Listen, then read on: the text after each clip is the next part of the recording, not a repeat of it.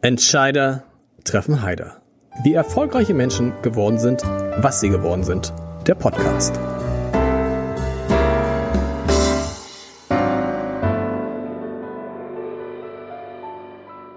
Herzlich willkommen. Mein Name ist Lars Heider und ich habe heute eine Frau zu Gast, über die Markus Lanz der sie oft und gerne in seine Sendung einlädt, sagt, dass sie eine der großen Hoffnungen in ihrer Partei ist. Und nicht nur Markus Lanz. Die FAZ schrieb vor kurzem, manche in der CDU, das ist nämlich ihre Partei, redeten so über sie, wie die Grünen über Annalena Baerbock reden. Und das klingt auch nach einem großen Kompliment. Und in Hamburg gibt es nicht wenige, die ihr schon damals, als sie die Stadt verlassen hat, politisch zumindest nachgetrauert haben, weil sie gesagt haben, das ist die einzige, mit der wir die Chance gehabt hätten, eines Tages auch mal wieder den Bürgermeister beziehungsweise die Bürgermeisterin zu stellen. Doch jetzt macht mein heutiger Gast Politik und zwar schon länger in Schleswig-Holstein, wo sie Bildungsministerin ist und auch in genau dieser Funktion wiedergewählt werden will bei der Landtagswahl in wenigen Tagen in Schleswig-Holstein. Und dazu ist sie auch noch Vorsitzende der Kultusministerkonferenz. Ich freue mich sehr auf Karin Prien. Liebe Frau Prien, herzlich willkommen. Was sind Sie jetzt eigentlich? Eine Hamburgerin in Schleswig-Holstein, eine Schleswig-Holsteinerin in Hamburg irgendwie? Sie sind für mich sowas wie der Prototyp ähm, dessen, was wir eigentlich brauchen, nämlich dem Verständnis, dass Hamburg und Schleswig-Holstein nur zusammen zu denken sind. Ist es so? Ja, da ist wirklich was dran. Ich bin äh, ja jetzt auch Wahlkreiskandidatin in, in Pinneberg. Genau. Ja dann auch noch der Wahlkreis sozusagen neben meinem alten Hamburger Blankeneser Wahlkreis. Und das ist schon wirklich außerordentlich spannend, dass sozusagen äh, jetzt aus beiden Perspektiven dieses ganze Thema Metropolregion und diese unglaubliche äh, das unglaubliche Potenzial, was da drin steckt, aber irgendwie so nicht so richtig gehoben wird ähm, und immer noch schlummert, ähm, ähm, das eben zu sehen und auch hoffentlich dazu beitragen zu können, das besser heben zu können. Aber Sie, wie ist es? Sie leben weiter in Hamburg. Sie haben einen Zweitwohnsitz in Schleswig-Holstein. Sie haben als Rechtsanwälte in Schenefeld gearbeitet oder haben die Kanzlei dort immer noch. Ähm, Sie haben den Wahlkreis in Pinneberg. Soweit alles richtig? Nicht so ganz. Ganz, okay. Ich mein, nee, also ich habe meinen Erstwohnsitz habe ich in Schleswig-Holstein, äh, wo ich auch zur Wahl antrete. Ich habe äh, mein Mann und mein, unser jüngster Sohn äh, wohnen in Hamburg. Der unser jüngster Sohn geht hier auch zur Schule noch. Die anderen studieren irgendwo ganz anders.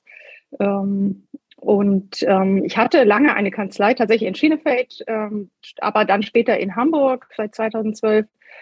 Und ähm, ja, mein Lebensmittelpunkt ist aber heute natürlich Schleswig-Holstein, sowohl ähm, politisch als auch den wesentlichen Teil meines Privatlebens verbringe ich, äh, verbringe ich auch dort. Ja, was bin ich? Ach, ja, ich bin irgendwie Europäerin, ich bin, bin Deutsche. Ein Stück weit bin ich natürlich mit dem Herzen auch noch Hamburgerin, aber ich liebe Schleswig-Holstein. Das ist einfach ein tolles Land, in dem ich mich sehr wohlfühle. Man muss ja sagen, die Grenzen haben sowas Zufälliges, ne? Also Sie sagen es gerade selber. Also was ist jetzt der Unterschied zwischen Wedel, werden jetzt viele mir ins Gesicht springen, zwischen Wedel und Blankenese? Hm, ist ein, ähnliche, ein ähnliches Umfeld. Ja. Die passt ein bisschen absurd, ne? Ja. diese Grenzziehung. Ne? Mhm. Ich würde gerne mit Ihnen mehrere Themen äh, besprechen und vielleicht fangen wir bei, aus meiner Sicht und aus Ihrer Sicht bei dem einfachsten an. Ähm, die Landtagswahl, die wirkt, als sei sie insofern entschieden, dass die CDU auf jeden Fall mit Abstand stärkste Partei werden wird. Daran wird sich nichts mehr ändern. Insofern können Sie da relativ gelassen sein finde, der Respekt vor dem Wähler äh, fordert schon von, auch von uns als äh, CDU ab, dass wir weiter werben um das Vertrauen der Menschen. Ähm, und ähm, ich werde das jedenfalls, und wir alle tun das im Augenblick äh, bis zur allerletzten Minute tun. Wir haben da auch, sage ich jetzt auch noch nichts zu verschenken. Wir müssen mit Abstand stärkste Partei werden, äh, weil wir eben auch weiter diese Regierung unter Daniel Günther ähm, auch äh, führen wollen. Das ist mit dem Abstand, also letzte Umfragen sehen die CDU so bei 33, 32, 33 Prozent. Zum Vergleich, die nächststärkeren sind dann die SPD und die Grünen mit jeweils 21, 20 Prozent. Sie betonen das so mit dem großen Abstand, weil im Idealfall bräuchte die CDU dann nur noch einen Partner, um eine Regierung zu stellen. Also zum Beispiel die Grünen oder die SPD oder die FDP. Deshalb muss der Abstand möglichst ja, groß sein? Nee, ähm, er muss deshalb besonders groß sein, äh, damit nicht irgendwelche anderen auf die Idee kommen, ohne die CDU die genau. Regierung zu bilden. Äh, das wollen wir natürlich nicht, aber ähm, wir wollen, dass Daniel Günther unser Ministerpräsident bleibt. Das wollen übrigens auch 75 Prozent der Schleswig-Holsteiner. Und äh, deshalb spricht da auch eine Menge für. Aber es geht vor allem ähm, nicht darum, jetzt schon irgendwelche Koalitionsaussagen zu machen, sondern wir haben gut regiert in Jamaika. Ich fand, es war eine super Konstellation für Schleswig-Holstein. Und alles andere wird der Wähler entscheiden. Aber im Moment kämpfen wir für unser Wahlergebnis und nicht für, für Koalitionen. Interessant ist ja, dass es keine Wechselstimmung gibt, sondern es am liebsten offensichtlich die Leute diese Regierung weiter hätten. Aber dass es eben ein Ergebnis geben kann, wo man eben nicht zu dritt regieren muss. Das ist das Interessante, oder? Ja, das ist denkbar, ähm, aber ich glaube, das wäre jetzt auch noch zu früh darüber zu spekulieren. Ich glaube, am 8. Mai, so irgendwann nach 18 Uhr, werden wir darüber sprechen. Es gibt ja in Wahrheit nicht nur zwei Parteien, mit denen wir theoretisch koalieren könnten, sondern es gibt ja noch zwei weitere. Wir haben ja noch die SPD und den, den SSW. Ähm, aber ich würde aber heute darüber ähm, zu keinen Spekulationen ähm, versteigen, sondern wirklich nur darauf verweisen, wir haben super regiert zusammen, sehr vertrauensvoll, nichts durchgestochen, wirklich in einer sehr, sehr guten Atmosphäre, haben die Krise zusammen sehr, sehr gut gemanagt, haben vielleicht auch gezeigt, wie man sachorientiert Politik machen kann, mhm. auch wenn man aus unterschiedlichen Lagern kommt. Und alles andere, darüber sprechen wir nach dem 8. Mai. Das ist interessant, ähm, die Frage, was die CDU, was diese Regierung anders gemacht hat, denn sie werden auf jeden Fall abschneiden gegen den Bundestrend. Die CDU auf Bundesebene ist so bei 25 Prozent. Wenn es gut läuft, haben sie 10 Prozentpunkte mehr. Was macht denn die CDU in Schleswig-Holstein anders als die Bundes-CDU? Sie können das ja gut vergleichen, das habe ich am Anfang vergessen zu sagen, weil Sie ja auch stellvertretende Bundesvorsitzende der Partei sind. Ich glaube, heutzutage ist der einzig wirkliche Wert ähm, in der Politik, die einzige Währung, um die es geht, Vertrauen. Ähm, und da glaube ich, dass Daniel Günther und die gesamte Landesregierung ähm, einfach aufgrund vor allem des Krisenmanagements in den letzten ähm, zwei, ja fast schon mehr als zwei Jahren, ähm, einfach sehr viel Vertrauen genießen, weil wir auch nie den Eindruck machen, dass wir aus parteipolitischem Kalkül unterwegs sind oder dass wir äh, den kurzfristigen Vorteil gegen den anderen oder gegen einen der Koalitionspartner suchen, dass wir uns das alles verkneifen, auch wenn das manchmal vielleicht so naheliegend wäre oder mhm. so äh, ja, auch manchem, vielleicht auch in unseren Reihen manchmal so attraktiv erscheint, jetzt einen äh, kurzfristigen Punkt zu machen, dass wir das einfach uns ähm, verkniffen haben und dafür eher gesetzt haben auf ja, auf ein gutes menschliches Verhältnis, auf eine gute Diskussionskultur und wirklich sache, sachliche Entscheidungen. Wie war das damals bei Ihnen noch? Ich habe es schon wieder vergessen. Wie sind Sie eigentlich in das Kabinett von Daniel Günther gekommen? Ich hatte Daniel Günther ähm, ein, anderthalb Jahre vorher näher kennengelernt, mal bei einer entsprechenden Fraktionsvorsitzenden Konferenz und wir waren uns auf Anhieb nicht nur persönlich sympathisch, sondern hatten auch auf Anhieb, glaube ich, beide den Eindruck, dass wir einen ähnlichen Blick auf Politik haben, auch einen ähnlichen Blick auf die CDU haben.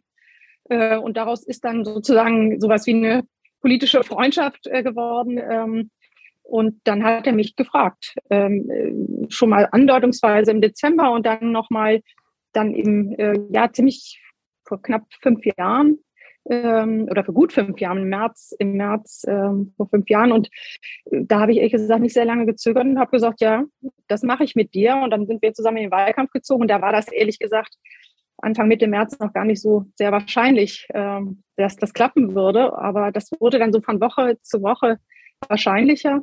Ich sag mal, um diese Zeit vor fünf Jahren, da war ich schon fast sicher, dass wir es schaffen können. Dann kam ja noch das Duell und das hat dann letztlich den, genau den, den, ähm, ja, die entscheidende äh, Trendwende bewirkt. Und ähm, seitdem arbeiten wir freundschaftlich und ähm, sehr gerne auch äh, zusammen. Das macht richtig Spaß.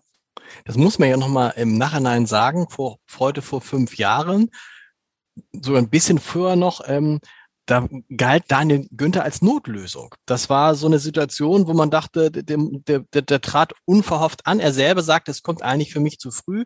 Er lag in den Umfragen weit hinter Thorsten Albig. Ich erinnere mich an ein Gespräch mit Thorsten Albig, wo es eigentlich nur darum ging, wie hoch er die Wahl gewinnt. Dass er die Wahl gewinnt, war ihm eigentlich klar. Und dann hat er das gedreht, das ist das eine, also damals als kompletter Außenseiter. Fünf Jahre später gilt er als der Ministerpräsident mit den größten Beliebtheitswerten. Woran liegt das? Was, was ist da passiert in den fünf Jahren? Also es äh, ist ja ein bisschen schwierig, wenn man jetzt als Ministerin über den eigenen äh, Lobeshymne über den eigenen darf man eigentlich nicht, darf man gar nicht machen, ne? Genau, nein. Darf man nämlich nicht. Aber ähm, ich kann vielleicht sagen, ohne dass das überheblich klingt äh, oder oder ähm, oder von oben herab klingt. Ich finde, er ist in einer Geschwindigkeit in dieses Amt hineingewachsen. Das fand ich, also das war wirklich rasant. Ähm, er hat es einfach von Anfang an richtig gut gemacht ähm, und hat ähm, ja, hat, wie gesagt, sich diesen ganzen parteipolitischen ähm, ähm, Impuls und auch diese Oppositionshaltung, die er ja vorher hatte, er war ja, äh, das jedenfalls, ich war ja nicht dabei, aber ihm wurde ja nachgesagt, auch durchaus ein, ein ähm, aggressiver äh, Oppositionspolitiker zu sein. Das hat er sozusagen mit dem Tag ähm, der Regierungsübernahme abgelegt und ist unverzüglich in eine neue Rolle hineingewachsen ähm, und war in der von Anfang an sehr glaubwürdig. Er kommt natürlich auch aus Schleswig-Holstein, er, er kennt ähm, nicht nur die Partei, sondern auch die Menschen und er ist einer von ihnen. Ähm, er verstellt sich null, das kann man wirklich bei ihm sagen. Äh, und ähm, er ist einfach ein sympathischer Mensch, dem die Menschen vertrauen. Und nochmal, Vertrauen ist die Währung, weil viele Sachverhalte sind so komplex heutzutage, dass, viele Bürgerinnen und Bürger eigentlich auch gar keine ähm, keinen Weg sehen, die Themen äh, im Detail zu durchdringen, aber sie wollen Politiker, denen sie vertrauen. Und da, glaube ich, ähm, den verkörpert er. Sie haben eben gesagt, dass Sie einen gemeinsamen Blick auf die CDU hatten, auf die Zukunft der CDU. Was war dieses, was war dieser gemeinsame Blick? Ich glaube, wir beide waren uns darüber einig, ähm, dass die CDU sich äh, deutlich modernisieren muss, um auf Dauer als Volkspartei attraktiv zu bleiben. Ähm, das heißt, dass, es in, dass wir insbesondere bei gesellschaftspolitischen Fragen, äh, bei der Zuwanderung, ähm, sag mal, bei diesen ganzen vermeintlichen Kulturkampfthemen ähm, eher dazu neigen, etwas gelassener mit den Dingen umzugehen, gesellschaftliche Realitäten anzuerkennen und keine Kämpfe äh, führen, die längst äh, verloren sind. Ähm, und auf der anderen Seite das Thema Sicherheit und Identität äh, mit Heimatverbundenheit und so weiter auch auf eine, als wichtig erachten, aber mhm. versuchen auch auf eine zeitgemäße Art und Weise zu interpretieren.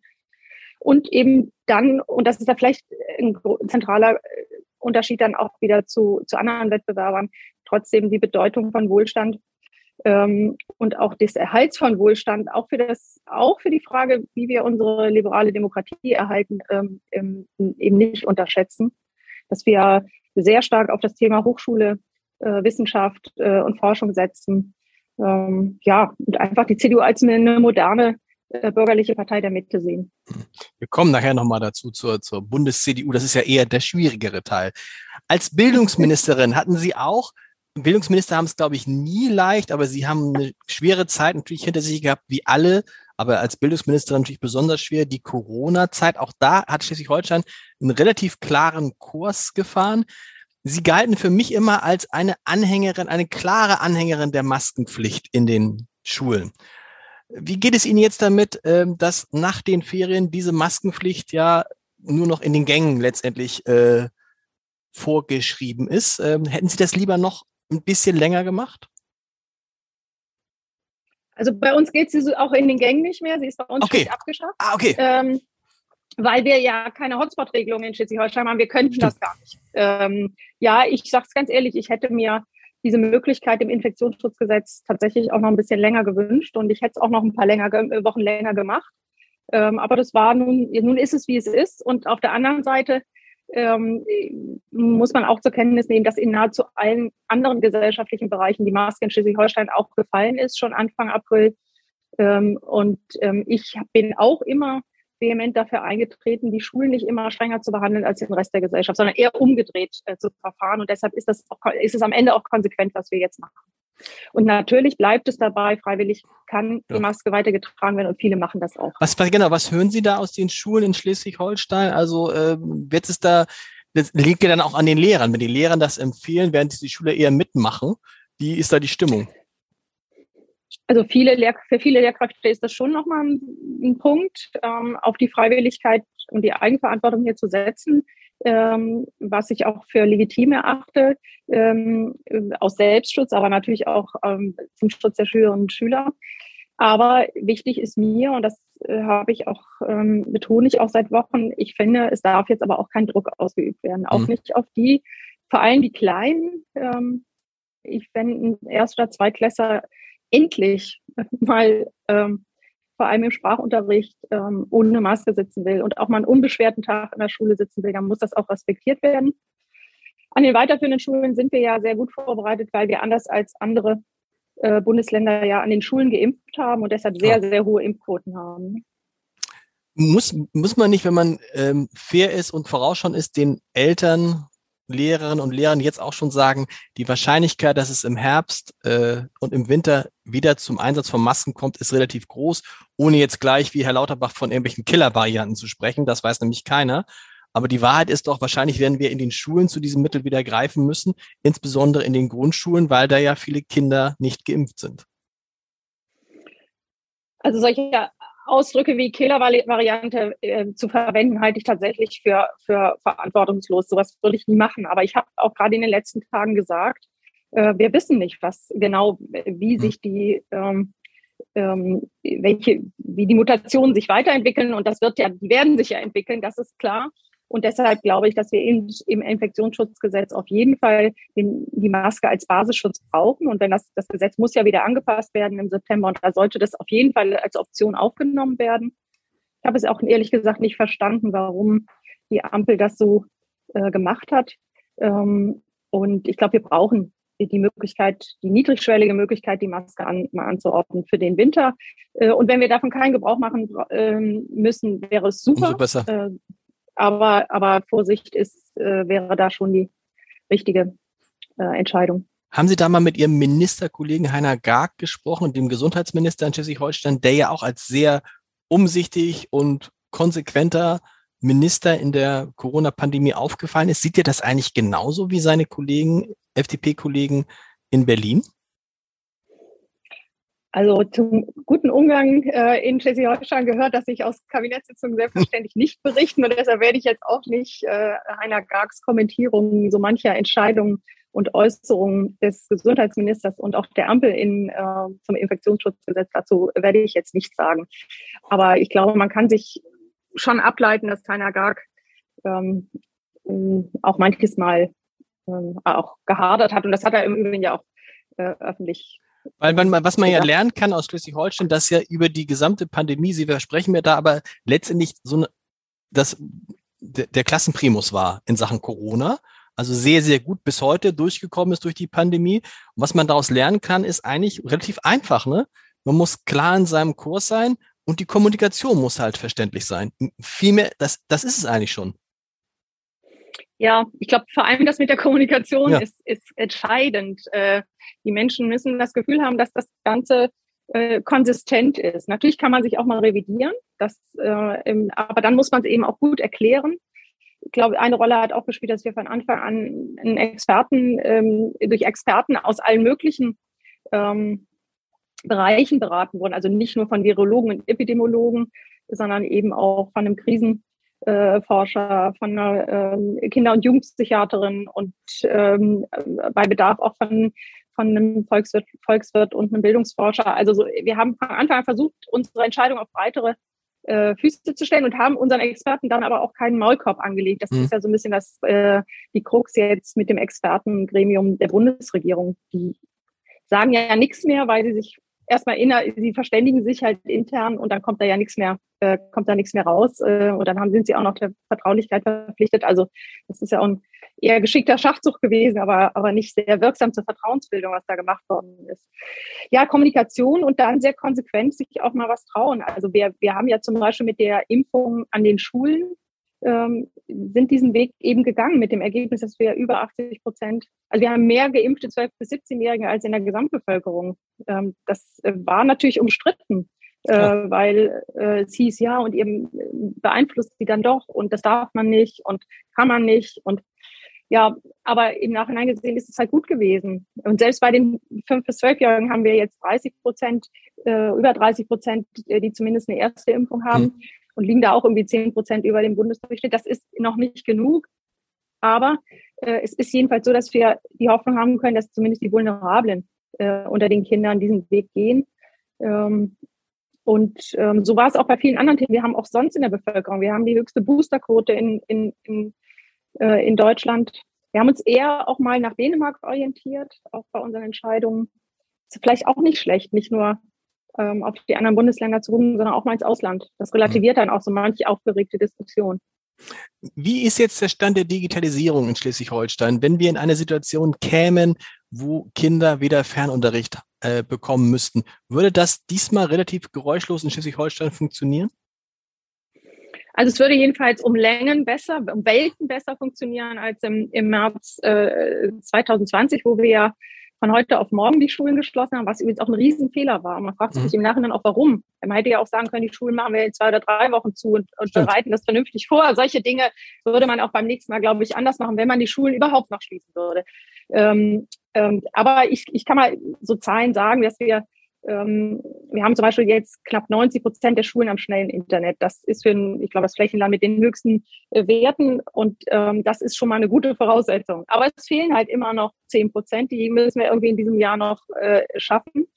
Ähm, wir haben Lernmanagementsystem für alle Schulen beschafft. Wir haben in, ein inzwischen gut funktionierendes Videokonferenzsystem. Das war nicht von Anfang an so.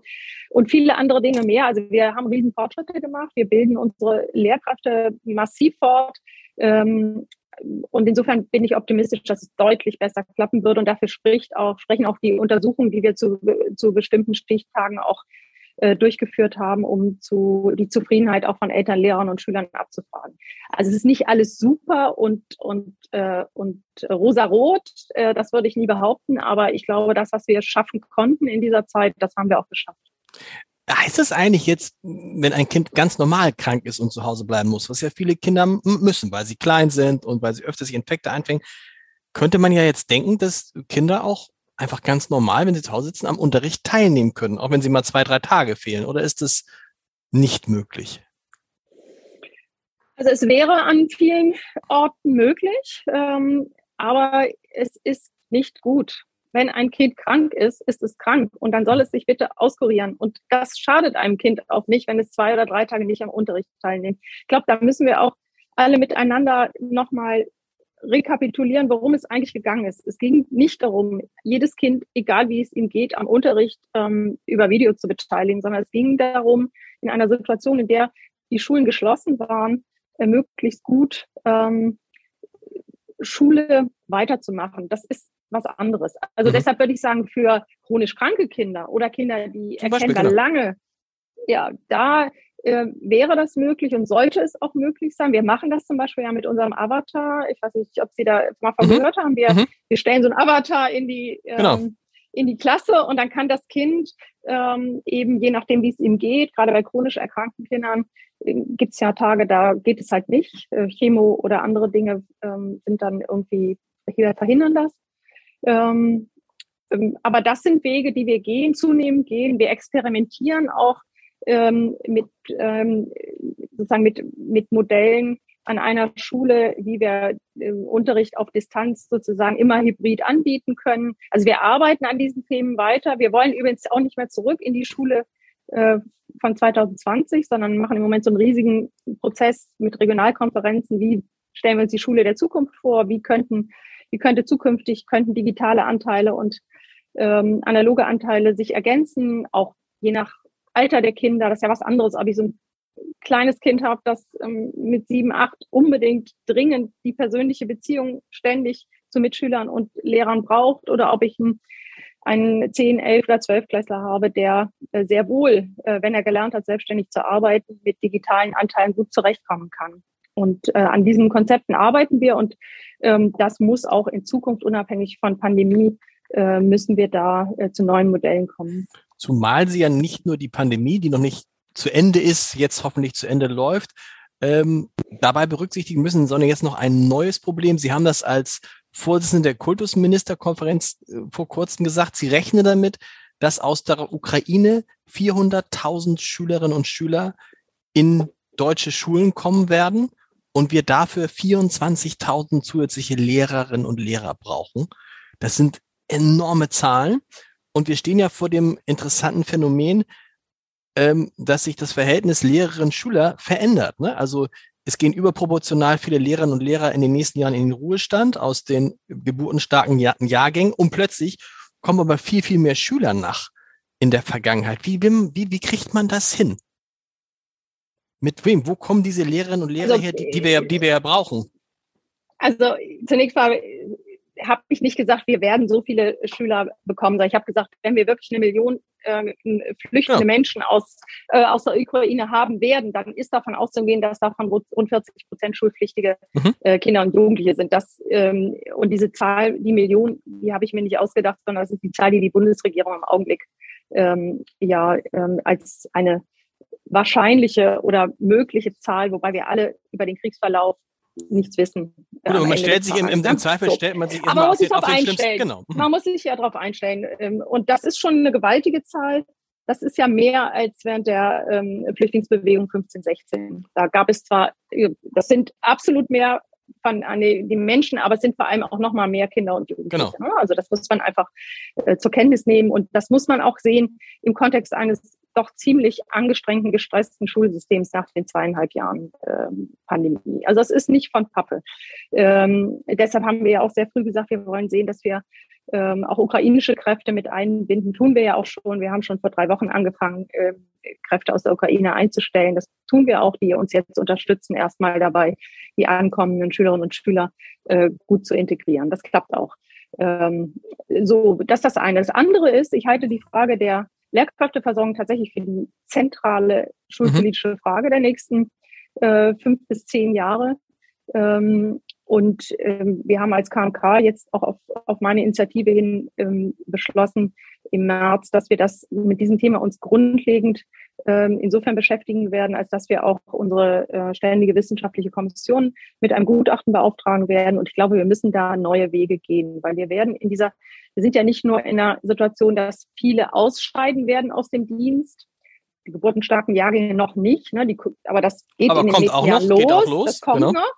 Genau. Äh, sondern dass wir darüber hinaus insgesamt eine demografische Entwicklung haben, äh, die dazu führt, dass immer weniger junge Menschen für alle Berufe zur Verfügung stehen. So ist genau. Äh, und der Wettbewerb immer größer wird. Ähm, und dann haben wir mehr Schülerinnen und Schüler und wir haben zusätzliche Bedarfe. Ich nenne mal nur die Themen Ganztag, Inklusion. Ähm, also wir haben ganz viele Themen, die dazu führen werden, dass wir sagen auch im Verhältnis noch mehr Lehrkräfte mhm. ähm, brau zu brauchen scheinen. Ich sage das jetzt mal im Konjunktiv, ähm, weil äh, wir natürlich, äh, glaube ich, einmal schauen müssen, was brauchen wir eigentlich an den Schulen? Also brauchen wir wirklich nur Lehrer? Brauchen wir vielleicht ähm, auch Kräfte zur Entlastung von Lehrern? Also brauchen wir zum Beispiel ähm, Techniker, pädagogisch ausgebildete Techniker. Das ist ein Beruf, den gibt es in Deutschland gar nicht, aber in anderen Ländern gibt es das schon. Äh, brauchen wir mehr Erzieherinnen und Erzieher, zum Beispiel an den Grundschulen, Schulassistenten. Wir haben sowas in, in Schleswig-Holstein schon. Brauchen wir mehr Verwaltungskräfte für Verwaltungsaufgaben? Äh, brauchen wir mehr Schulsozialarbeiter? Ähm, also die Frage ist, wie sieht eigentlich in Zukunft ein, ein ähm, Personalkonzept für Schulen aus, das den Schulen ermöglicht, diese ständig gewachsenen Aufgaben nicht nur mit Blick auf das Lehren, sondern auch mit Blick auf Erziehung und auch soziale Themen äh, tatsächlich dann bewältigen zu können. Und diese grundsätzlichen Fragen, die müssen wir jetzt beantworten. Und dazu gehören auch Fragen wie, warum fangen so viele Studierende oder warum fangen so wenige an, naturwissenschaftliche Fächer zu studieren und von denen, die anfangen, warum machen so wenige das Studium fertig? Das ist ja auch, das sind ja, sind auch Aspekte, die wir beleuchten müssen. Brauchen wir mehr Studienplätze? Was müssen wir machen, um die, die, die Studienfächer, vor allem die Mangelfächer attraktiver zu machen und, und, und das so. An diesem Fragenkatalog arbeiten wir, den werden wir im Juni verabschieden und dann werden wir uns helfen lassen von den Wissenschaftlern, ähm, mit entsprechenden Vorschlägen kurz- und langfristig und dann müssen alte Zöpfe abgeschnitten werden aus meiner Sicht. Heißt dann, heißt dann was konkret? Heißt dann, also es klingt so ein bisschen so, als ob man eben nicht mehr sich darauf verlassen kann, dass man genug Lehrerinnen und Lehrer von den Universitäten kriegt, weil das kann man, glaube ich, jetzt schon sagen, das wird nicht ausreichen für den Bedarf, den wir haben. Das, was jetzt ausgebildet wird, wird nicht ausreichen. Das ist ja auch eine Steuerungsfrage. Also hm. ich habe zum Beispiel, ich bin ja auch Wissenschaftsministerin, wir haben jetzt eine Allianz für Lehrkräftebildung in Schleswig-Holstein, wo alle Unis die Lehrerausbildung zusammenarbeiten und die gucken sich jetzt auch an, wie viel müssen sie mehr ausbilden. Davon muss man uns auch mehr Geld ausgeben. Mhm. Äh, und was muss man eigentlich tun, um Studienplätze attraktiver zu machen, um den Studienerfolg, also das Fertigwerden mit einem Studium auch zu sichern. Also ich, auch da gibt es noch viel Spielraum. Ich glaube, dass wir, die Wahrheit ist doch, dass wir in Deutschland völlig ungesteuert ausbilden. Jeder mhm. studiert, was er will. So ist es. Äh, ja. So. Und ich glaube, das können wir uns auch, können wir uns nicht mehr leisten, sondern wir werden ähm, uns stark anstrengen müssen, dass die Leute auch das studieren, was wir brauchen im Lehrkräftebereich. Und dafür müssen wir diese Studienplätze attraktiver machen. Ich glaube, wir brauchen auch sowas wie Exzellenz in der Lehrkräftebildung. Ähm, äh, so Lehrerausbildung ist ja eher sowas, so hat eher so ein Mauerblümchen-Dasein an den Hochschulen und das müssen wir verändern. Also da sind große Reformschritte erforderlich und das ist, wird ein echter Kraftakt, aber ich bin sehr froh, äh, dass alle Kultusminister und übrigens auch alle Wissenschaftsminister, die ja auch in der KMK-Sitzung äh, sitzen, gesagt haben, ja, das stimmt, da müssen wir jetzt ran und machen wir jetzt auch. Aber wird man kurzfristig nicht zu unkonventionellen Lösungen kommen müssen? Mir ist das neulich aufgefallen im Bereich Bahn. Die Bahn bildet, Sie und ich könnten uns sich innerhalb von neun Monaten zum Lokomotivführer ausbilden lassen, weil der Bedarf so groß ist. Wird es sowas im Bereich Lehrerinnen und Lehrer auch geben? Nee, sowas wird es nicht geben, aber andere Sachen wird es geben. Also zum Beispiel ist die Frage, ähm, es galt immer der, e, der eherne Grundsatz, dass man zwei Fächer studiert haben muss. Hm. Äh, sonst kann man nicht Lehrer werden. Davon haben wir jetzt zum Beispiel auch schon in Schleswig-Holstein getrennt im Bereich Musik und Kunst. Dafür, es gibt keinen Grund, warum jemand, der Kunst studiert hat, unbedingt äh, zwei Fächer haben muss. Ähm, äh, wie gesagt, Musik ist so ein weiteres Thema. Die Frage ist, wie offen sind wir eigentlich für Quer- und Seiteneinsteiger? Bisher ja, sind wir, wir, wir ja, ja, wie offen sind, genau, wie offen Also nehmen wir jetzt mal jemanden wie mich, der im ersten Staatsexamen Geschichte und Politik, also ich bin so ein halb ausgebildeter Lehrer. Könnte ich jetzt, wenn ich Lust hätte, morgen, äh, morgen wahrscheinlich nicht, aber zum nächsten Schuljahr in Schleswig-Holstein als Lehrer anfangen? Also wenn Sie in, in, mit in dem, einem Master vergleichbaren Abschluss haben. Erstes Staatsexamen. dann könnten ja. Sie das. Dann müssten Sie okay. allerdings noch, Sie müssten aber eine Weiterbildungsmaßnahme durchlaufen. Okay. Das, die würden wir Ihnen aber auch anbieten. Okay. Und das müsste, das so, könnte man ja mit ganz vielen anderen Leuten auch machen. Die, genau. Ich, ich, ich kenne viele Menschen, die auch jahrelang jetzt in, in, in der Wirtschaft gearbeitet haben, die eigentlich immer mal Lust gehabt hätten, als Lehrerinnen und Lehrer zu arbeiten, die aber genau. auch sagen, es ist total schwierig im Moment. Ich krieg, genau. Quereinsteiger ist nicht also im Moment machen wir das nur da, wo wir niemanden anders kriegen. Ne? Also im Moment mhm. sind wir extrem restriktiv da, äh, auch mit Blick auf den Qualitätsanspruch, auch äh, natürlich mit Blick auf die Gespräche, die man dann auch mit Gewerkschaften und Lehrerverbänden zu führen hat und so weiter. Und wir haben das in den letzten Jahren schon ein Stück weit gelockert. Ähm, aber ich habe jetzt gerade in Vorbereitung ein Gespräch morgen mir angeschaut, dass wir an den Gymnasien in Schleswig-Holstein haben wir rund 150 Quer äh, Seiteneinsteiger, Quereinsteiger gibt's gar nicht. Ähm, und im letzten Schuljahr haben wir genau drei eingestellt. Das sieht an den Grundschulen, an den Grundschulen sieht das deutlich anders aus, also mhm. deutlich mehr. Äh, aber ich glaube, dass wir uns da noch weiter bewegen müssen und mehr Flexibilität brauchen. Zum Beispiel auch ähm, ermöglichen müssen, dass Menschen, die äh, wie Sie vielleicht nicht Lust haben, den ganzen, äh, ihre äh, sozusagen die ganze Woche als Lehrer zu arbeiten, sondern äh, vielleicht auch nur äh, eine, halbe, eine halbe Woche. Oder dass jemand, der an der Uni im wissenschaftlichen Mittelbau im Bereich Naturwissenschaften arbeitet, dass der vielleicht einen Teil seiner Arbeitszeit als Lehrer arbeitet und vieles andere mehr. Äh, und deshalb sage ich, da müssen alte Zöpfe abgeschnitten äh, werden, weil wir es sonst nicht hinkriegen werden. Aber das sind alles Themen, die wir jetzt einfach miteinander beraten werden. Genau. Haben Sie da so Zahlen? Haben Sie so in der, in in der Planung für Schleswig-Holstein, wissen Sie, wie viele Lehrerinnen und Lehrer da in den nächsten fünf bis zehn Jahren fehlen? Ja, ähm, wir haben für alle Fächer und für alle Schuljahre Projektionen. Die sind natürlich, hm. Projektionen haben so an sich, dass wenn man die Parameter verändert, dann verändert sich auch die Projektion. Aber wir haben dazu so ein Tool entwickelt, mit dem wir das relativ genau vorhersagen können auf die nächsten zehn Jahre.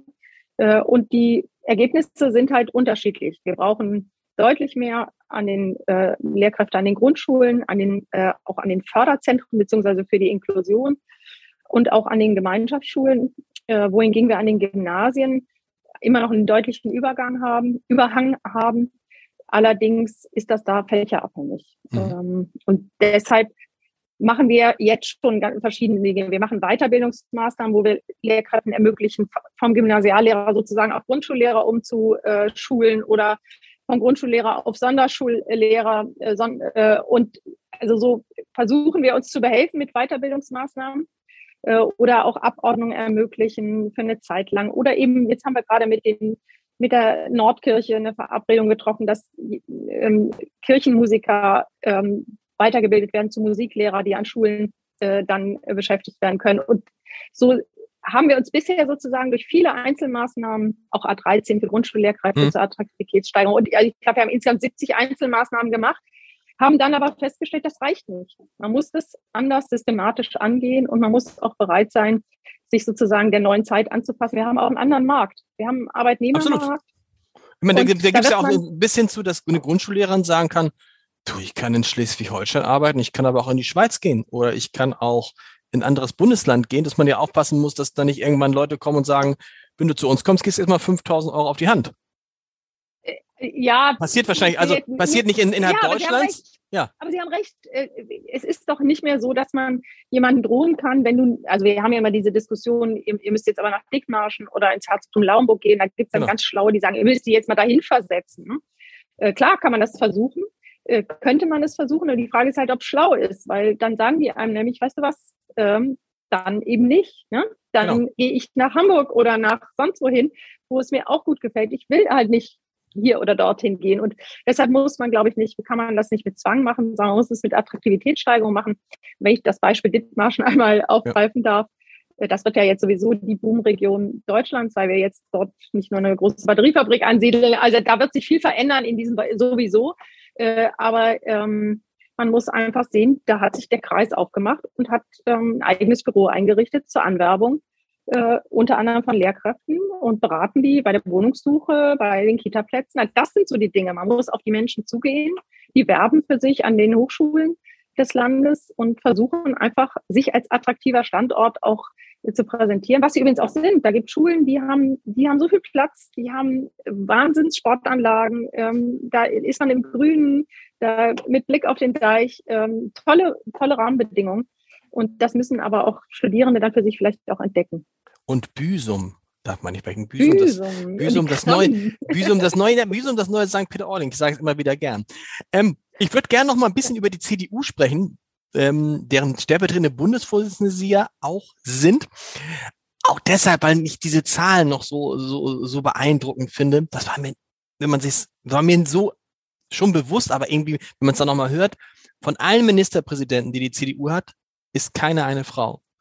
Von allen Landesverbänden, die die CDU hat, wird keiner von einer Frau geführt. Ich glaube, es gibt eine Fraktionsvorsitzende in Hessen, in einem Parlament, glaube ich, eine Frau erklären Sie mir das mal, was, wie kann das sein, dass eine, dass in einer Partei Frauen so wenig zu sagen haben, die 16 Jahre von einer Frau angeführt wurde? Oder ist das der Grund?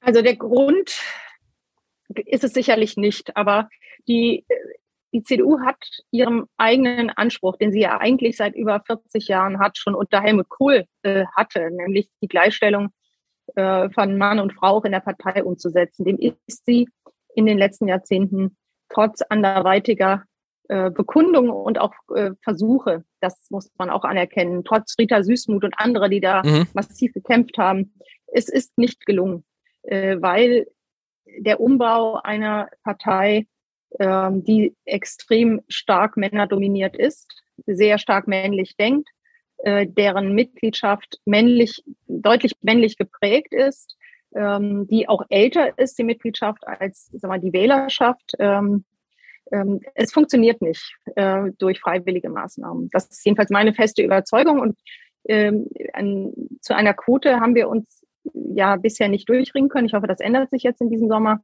Ähm, und Angela Merkel hat das auch nicht forciert. Mhm. Und natürlich konnte man sich ein Stück weit auch immer dahinter verstecken. Wir hatten Angela Merkel, da hatten wir, ja, erinnern sich mal an das Taz, ähm, äh, an die Seite 1, äh, mhm. Ähm, wo äh, die drei Frauen, ähm, Angela Merkel, Ursula von der Leyen und Annegret Kamm-Karrenbauer auch äh, zu dritt äh, dort äh, einander zulächelten und wo man den Eindruck hatten, das Feminat ist sozusagen ähm, aber es, es sagte, aber interessanterweise, es sagte gar nichts über die CDU aus, ne? Nein, nein, genau. es sagte etwas über tolle Frauen aus, ja. die eine super Karriere gemacht haben.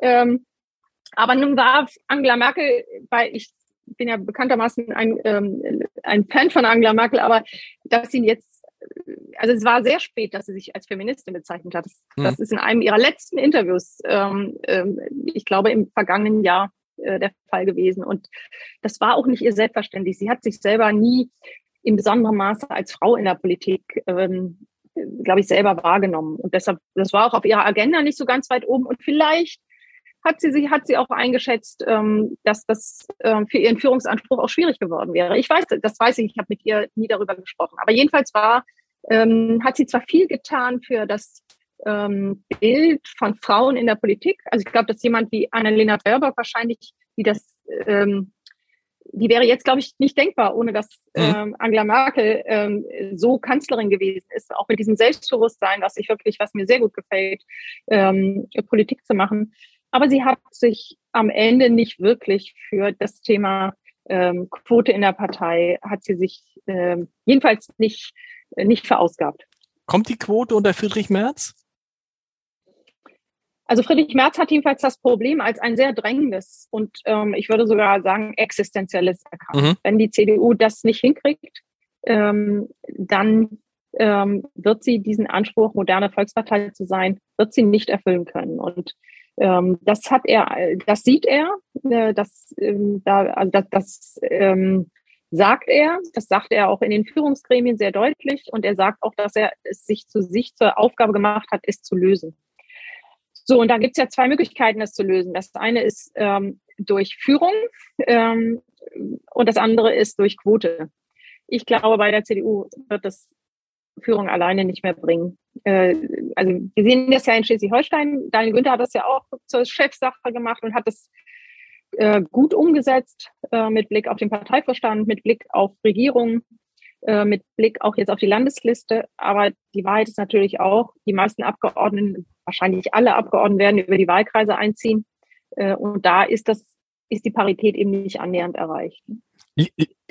Aber es gäbe genug Frauen, die dazu Lust hätten, aber die können sich gegen die Männer nicht durchsetzen. Oder ist tatsächlich auch ein Problem, dass es einfach, dass einfach so viel mehr Männer Mitglieder der, der, der CDU sind, dass es schwierig ist, äh, also wenn man das, wenn man das abbilden würde, das Verhältnis von Männern und Frauen in der CDU in Führungspositionen, dann hätten die Männer natürlich schon wahrscheinlich einen Überhang. Ja, zwischen, je nach Landesverband irgendwie sind die Männer zwischen 70 und 80 Prozent. Ähm, ich ja. glaube, Hamburg hat, hat ein bisschen mehr, äh, hatte jedenfalls mal 34 Prozent weibliche Mitglieder, aber da, war, waren sie absolute Spitzenreiter. Hat aber auch nicht geholfen. Nee. Ähm, aber ähm, ja, ich glaube, das ist so ein bisschen Henne und Ei Thema. Ne? Also mhm, genau. ähm, äh, engagiere ich mich eigentlich in einer Partei, in der es äh, offensichtlich so schwierig ist, Landesvorsitzende oder Ministerpräsidentin zu werden, wenn es auch andere Parteien gibt, ähm, die ähm, das jedenfalls institutionell erleichtern. Ähm, ist halt die Frage. Ähm, ich, mein Empfinden ist, dass es in ganz vielen ähm, gesellschaftlichen Bereichen schon eine absolute Selbstverständlichkeit ist dass Frauen und Männer ähm, wirklich nicht nur gleichberechtigt, sondern als Team, als gutes Team zusammenarbeiten. Ich, ich weiß, dass es bei den Medien ja auch lange nicht der Fall war, wenn man mal ehrlich ist, und dass auch die Führungsposition in, in den Medien, das ist ja auch noch nicht so lange her, dass das aber in der ähm, Zwischenzeit ist es passiert, wenn Sie überlegen. Aber es ist jetzt, passiert. Das ist beim, ja. Z, beim ZDF, als da jetzt drei Positionen zu besetzen waren, da hatte man den Eindruck, es ging gar nicht mehr darum, dafür einen Mann zu finden. Es ging eigentlich nur darum, drei, auch eine, eine Entwicklung in die andere Richtung. Ich muss beim Hamburger Abendblatt immer darüber lachen, weil äh, man muss ja bei, bei Betriebsrats, Lachen, aber bei, bei Betriebsratsversammlungen, äh, Betriebsratwahlen gibt es ja immer den sogenannten Minderheitenschutz, den das Geschlecht genießt, das eben deutlich in der Minderheit ist. Das ist beim Abendblatt in der Zwischenzeit bei weitem die Männer. Ich glaube, es ist das Verhältnis irgendwie so. Also das ist das, was, was die CDU da jetzt hat, ist schon noch ein Relikt aus alten Zeiten. Also es ist jedenfalls, wir sind da nicht auf ähm, auf einem kontinuierlichen Pfad, ähm, der sozusagen in eine andere Zeit führt, sondern es ist, wir kriegen es so nicht richtig gelöst. Ähm, und deshalb müssen wir äh, uns diese äh, hässliche äh, Krücke, die die Quote nun mal ist, das ist ja nicht elegant, wobei ich mich immer dagegen verwehre, dass das sozusagen eine Abkehr vom Leistungsprinzip wäre, weil, mein Gott, was ist denn bitte der Regionalproporz? Das ist, hat auch mit Leistungsprinzip nichts ja, zu tun. Und ähm, ich, die Frage der Leistung wird halt bei Frauen immer sehr schnell diskutiert, bei vielen Männern, äh, die offensichtlich nur mäßig für ihre Position geeignet sind, wird auch nicht, äh, wurde und wird lange, seit langer Zeit in der CDU auch nicht viel diskutiert. Also ich glaube, ähm, dass diesen Weg muss man gehen. Und dann äh, ist das, dann führt das leider auch dazu, dass manche begabte Männer mal zurückstehen müssen. Ähm, aber das ist der Preis, den wir werden zahlen müssen. Ähm, und ähm, wir sollten uns jetzt endlich auf den Weg machen. Äh, täuscht mein Eindruck oder hat die CDU auch im Moment ein Problem, dass es kaum Leute gibt, die bundesweit in Erscheinung treten können?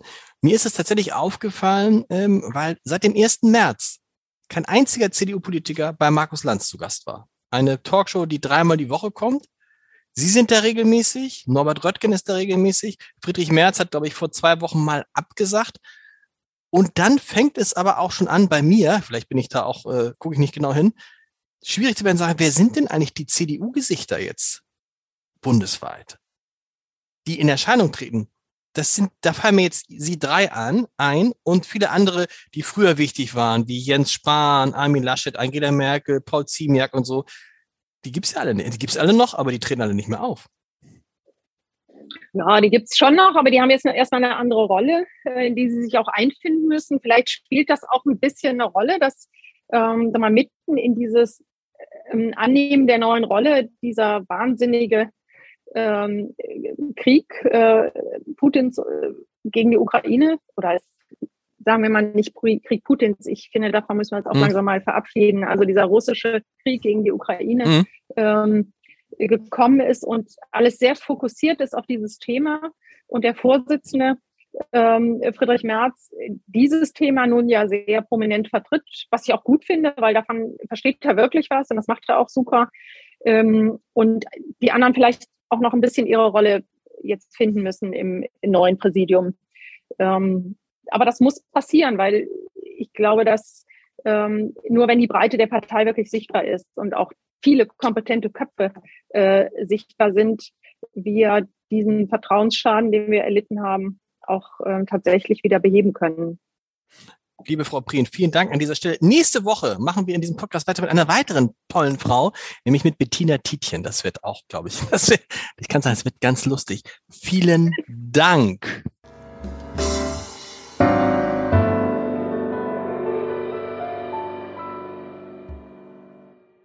Weitere Podcasts vom Hamburger Abendblatt finden Sie auf abendblatt.de slash podcast.